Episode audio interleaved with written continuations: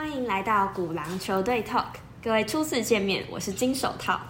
嗨，各位好久不见，我是古狼球队的颜值担当助教。古狼球队有新成员了，是不是？没错，来和大家介绍一下我自己。我是新成员金手套，现在二十岁，目前就读台大，是古狼球队投资顾问室的新实习生，A.K.A 活泼有智慧有热情的股市少女。现在只要在 I.G 还有 d c a r 上面搜寻古狼球队金手套，就可以找到我喽。哎呦，你很会 Q 自己呢。不过真是太好了，我们投顾室又有女性的力量注入啦。嗯，看来今天会是一场精彩的 Women's Talk 呢。是的，今天拉助教过来陪我聊聊理财与生活。在本次节目里，想分成开源、节流以及生活中的理财难题三个部分来谈。我相信理财这件事对很多人本来就是道理我都懂，实施却总是卡住吧。所以今天想要用 real 一点的方式和大家聊聊天，陪伴各位一起学会如何掌控潜力啦。没错。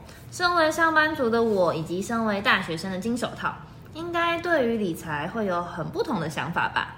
那在正式开始聊理财之前，想要先问问金手套，对于一个二十出头的大学生来说，理财会有那么大的必要性吗？对你来说，理财是什么呢？哇，这个问题会让我想要讲很多哎，搞不好我讲完 podcast 就要结束了。什么啦？你是对这个题目有多大的感触？就是发生了什么事吗？嗯，我是蛮多想法的，但是我简短讲，我简短讲。嗯，其实大学生真的是一个蛮特别的身份，因为四年其实并不长，然后我们要在这段时间内就要开始学会自力更生，然后还有和社会接轨。然后也要开始管理自己的财产。那大学生常常会把疯狂打工还有理财画上等号，但我觉得现阶段除了赚快钱以外，更要学习投资自己。所以嘞，进理财对我的意义是在自我发展上不可以缺少的一条路啦。嗯，我能理解你的意思。就是这个年纪啊，你们可能要半工半读。虽然生活中不单纯只是赚钱，但是好的理财观念却可以帮助你未来的发展。没错，没错。所以我是蛮看重这一块的。那我也蛮好奇，说现在已经进入职场的助教，有一份稳定的收入，在这样的情况下，理财对你来说是什么呢？理财对我来说是什么？我想想哦，嗯。我觉得呢，当如果我把我的收入啊、资产都能够理财理好的话，那这样子我就可以加速而且清楚明确的去努力达成我未来想要做的任何事情跟目标。理解。那我也觉得就是要建立一些理财上面的好习惯，才可以让未来的自己更灵活一点的运用我们的资产。嗯。想说你这样子的小女生理财，应该是想要帮助你自己可以 shopping 的更自由，然后出去玩的更无忧无虑，花钱更不手软。竟然给我这么官腔的答案，嘿，这种事情就不用多说了啦。如果有好好理财的话，偶尔买东买西是必要的吧？嗯，好啦好啦，没错没错。那你的节流方法我们之后再谈，我们先来聊聊怎么开源好吗？没问题。目前的我呢，有一些收入，像是家教以及实习的薪资。那这些扣掉生活费之后，就是我每个月存下来的金额。嗯，所以你不是月光族？当然不是啊，我是工作狂哎。其实因为学业加上打工，所以也就比较少时间玩乐花钱了。怎么这样？所以是忙到没有时间花钱是吗？那你开源的同时也在节流？一直工作，然后就没有时间花钱了，是吗？唉，也没这么夸张啦。不过目前生活真的是处于一个嗯充实又忙碌的状态。不过我的开源其实是金钱上的运用，像我现在就不会为了赚钱把时间塞满，因为这样其实效果蛮有限的。所以像上大学之后，我就开始利用这些每个月的存款买基金，然后定期定额几只标的。之后才慢慢接触到个股，也就是更积极的投资方法。现在呢，就主要研究美股，嗯，用投资顾问式的实习，然后再加上自己本身有在做功课，这样慢慢练习投资。哦，你的方法很不错哎，也很早就开始思考这些问题，所以总结来说，你的开源方法主要就是投资啦。不过我也觉得你很有胆量，因为应该很多人都会担心不小心就把钱输光才对吧？哎，是，所以其实我还蛮能理解投资的风险。如果没有做好准备的话，真的不用脑冲哎，不然会很像赌博。所以我才会希望自己只要一有空就多做个股分析，对于下判断也会准确许多。是啊，搜集资料真的很重要，不要不小心冲动脑冲会很可怕的。所以啦，我们要长期观看总金的局势，重要的金融新闻应该也可以帮助到你哦。没错，所以偷偷告诉大家，如果懒得搜寻这些新闻呢，也可以来看古狼球队金手套的 Instagram。哎，停止夜配哦。好了，我已经讲完了，那不然就请我们尊敬的助教为大家来开示一下，我们到底要如何才能够开源呢？哎呦，开源哦，让我想想哦，如果呢？就开源来讲，大家最常想到的应该会是透过投资来增加收入。可能像有的人会去投资一些会配息的，那就会增加一些那个额外的收入。不过其实呢，现在也有很多人会来当斜杠青年，像是经营一些自媒体啦，或者是接案啊或副业，然后做一些自己有兴趣的事情。你看看我们现在正在做的事情，其实就是一种方式哦。没错，像我和助教现在也都在这条路上经营着古狼球队的 Instagram，还有我自己本身 Instagram 啊。那除此之外，我觉得定定理财目标也是蛮重要的一环。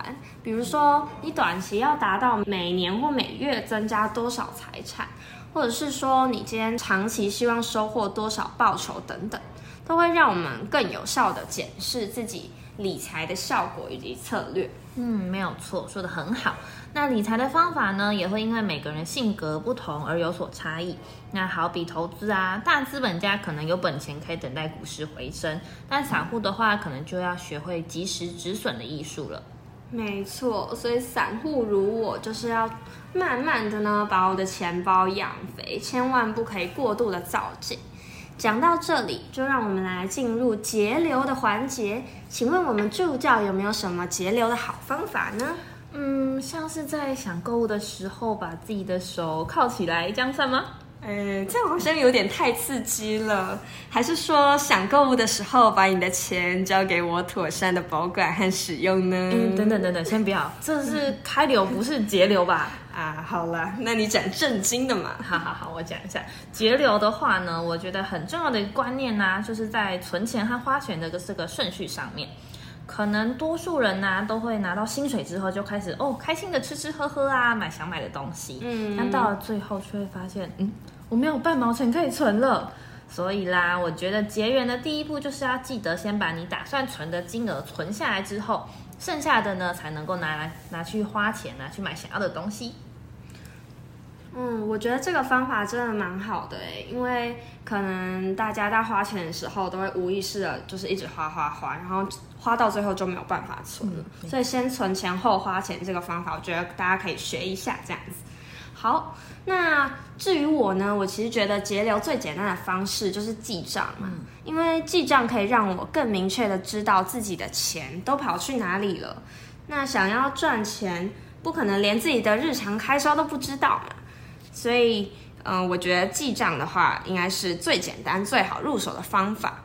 那最近我也开始接触到断舍离，我觉得这个真的也蛮帮助我避免花钱买太多不需要的小物件啊。嗯嗯，看不出来我们金手套对于极简生活很有向往哦。是啊，断舍离的观念其实就是要把太多重复性的东西丢掉，其实还蛮像帮自己的生活排毒，那就可以帮助自己更专注在自己的理财目标上面。嗯。真的很不错哎，不过你都不会舍不得丢掉那些东西吗？嗯，当然还是会，所以我其实没有到真的非常极简，但是这也帮助了我，就是东西一定要真的很喜欢啊，然后品质真的一定要好才买，不要为了买而买，然后东西其实到最后就一大堆。像是现在也很多人在追求快时尚，所以我觉得这个都要小心避免，这样也会对地球来说会比较环保一点点。天呐，就是理财的同时还有注重到环保啊，真的是很不错。嗯，但这个我也是很有同感的，毕竟啊，我们都常常会受到价钱的迷惑，大降价的时候真的会让人很手痒跟失心疯。是的那说到这里，节目也已经早早的超过一半了。那我们就来统整一下我们的开源方法，有妥善运用收入，然后投资，以及可以经营副业，这些都可以作为参考。没错，还有制定良好的理财目标，也可以帮助我们开源。是的，那节流的方法呢，就是拿到薪水后要记得先存钱，再才花钱。然后接着呢，要记得要记账，还有学习筛选真正需要的东西。还有把钱交给金手套吗？好，我们进入下一题。直接略过我是不是？哎呀，被发现了。那我们就下一题吧。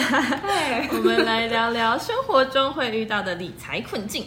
好啦，好啦。那讲到生活中会遇到的理财困境，我先来提一个。我想要先来谈谈买礼物，然后请亲朋好友吃饭花钱的必要性。嗯，我懂你的意思。有时候和朋友出去吃饭。或者是见面就会觉得应该要准备个礼物才比较体面合情理，嗯，所以就会遇到这种荷包失手的问题。对啊，因为我自己其实觉得偶尔送礼蛮温暖的，而且我自己其实是一个很爱请客，嗯，A K A 很爱装阔的人嘛，所以每次遇到一些关键时刻，我就想要撒钱呢。你这样听起来超级不节流的耶。不过我能理解喜欢给他们惊喜的感觉，但像我们大学的时候，我们同学之间就是会一群人一起集资送礼物给好朋友，那刚好我们这样也能够筹到一笔比较够的钱买他们需要的实用的东西，那我们对自己的负担来讲也不会那么的重。那至于很爱请客这点嘛，嗯，对，因为我自己本身就是只要遇到那种很久不见的好朋友，就觉得嗯，这时候应该要比较大方这样子，就会想要去请客。对呀，好吧，我能够理解你的意思。不过我觉得在做这件事情之前呢，我们还是要衡量一下自己的呃经济能力，或者是你想要做的其他事情为优先。比较重要一些，没错，我觉得这真的是一件过犹不及的事啊。那在这个主题上呢，我应该还是会维持一定的频率，但同时我应该也会越来越注重这个心意的重要啦。因为朋友之间其实不用算的那么精确，那有时候你来我往，这样我会觉得更加温。不过说实话，确实理财这件事真的时常会和情感层面纠葛在一起。对啊，不管是一些私人的冲动和想法，都蛮会影响到理财的决策。真的。那刚刚谈到亲朋好友，那你怎么看情侣之间的 A A 制呢？朋友不用分那么清楚，那你觉得伴侣要吗？哦，情侣哦，对于情侣来说，我觉得还是一样的答案呢，因为。不管是情侣还是朋友，我觉得都是要平等互爱，不要让有一方明显感到吃亏，但也不需要去斤斤计较每一分钱吧。嗯，确实，我觉得双方如果能够沟通好一种方式，能够让彼此都是舒服的，这很重要。那你有遇过什么样比较特别的情况吗？我之前有认识一对情侣，里面的某一方会把。钱算的超 A A，就是我听说他们出去玩的时候都会明确知道说谁比谁付了多少，就是几十块都会算的那种。然后就连电影迟到十分钟都要在那边算说哦亏损的成本多少这样子。但是我想一想也其实也没有觉得不好哎，因为。就是他其实可能只是对这方面很精确，但是他们都没有想要去占对方的便宜，所以我觉得如果他们彼此有沟通好的话，不要不舒服，这样其实也是一种方法。嗯嗯，但是连迟到十分钟都要算，这个数学太好了吧？怎么可以算的这么细？我也觉得很酷。对，不过像我自己的经验是，我有听过我朋友他们呢会有一个共同钱包。哦。那一开始的话，他们可能会比如个头一千。块进去，然后比如出去玩啊、吃吃喝喝的时候，都从那个共同钱包去支付。那等到那个钱包真的用尽了、没钱了，大家再各放个一千块进去这样子。那我听完他们这个方式之后，我其实自己也有尝试过啦。其实我觉得是还蛮不错的，除非说你们今天是会把账算得很清楚的人，不然我认为这个是一个还蛮不错的方法。好的，好的，那我们 A A 制的话就讲到这边结束。真的先卡，讲太多感情事这样子是吗？到时候连自己都挖出来，就不能讲那么大声。那金手套，你还有遇到什么理财决策吗？嗯，我觉得还有一个就是现代人常常会遇到时间还有金钱的理财难题。时间和金钱，举例来说，像什么呢？嗯，像我现在，因为我现在在台大读书，然后我现在住的地方其实离台大通勤至少要四五十分钟以上，就是不包含我走进去校园还要找我的学院，然后就要走非常的久，可能超过一小时。嗯，所以我就会非常纠结，说要不要在学校附近租房子。不过租房子就是会比通勤所需的费用高出非常多，但是可以为我节省时间。哦，我了解了。像是今天到底要走路回家，还是搭计程车？那到底要买扫地机器人，还是自己打扫？那到底要不要花时间货比三家、研究信用卡这些等等之类的？对啊，这些都是蛮好的例子。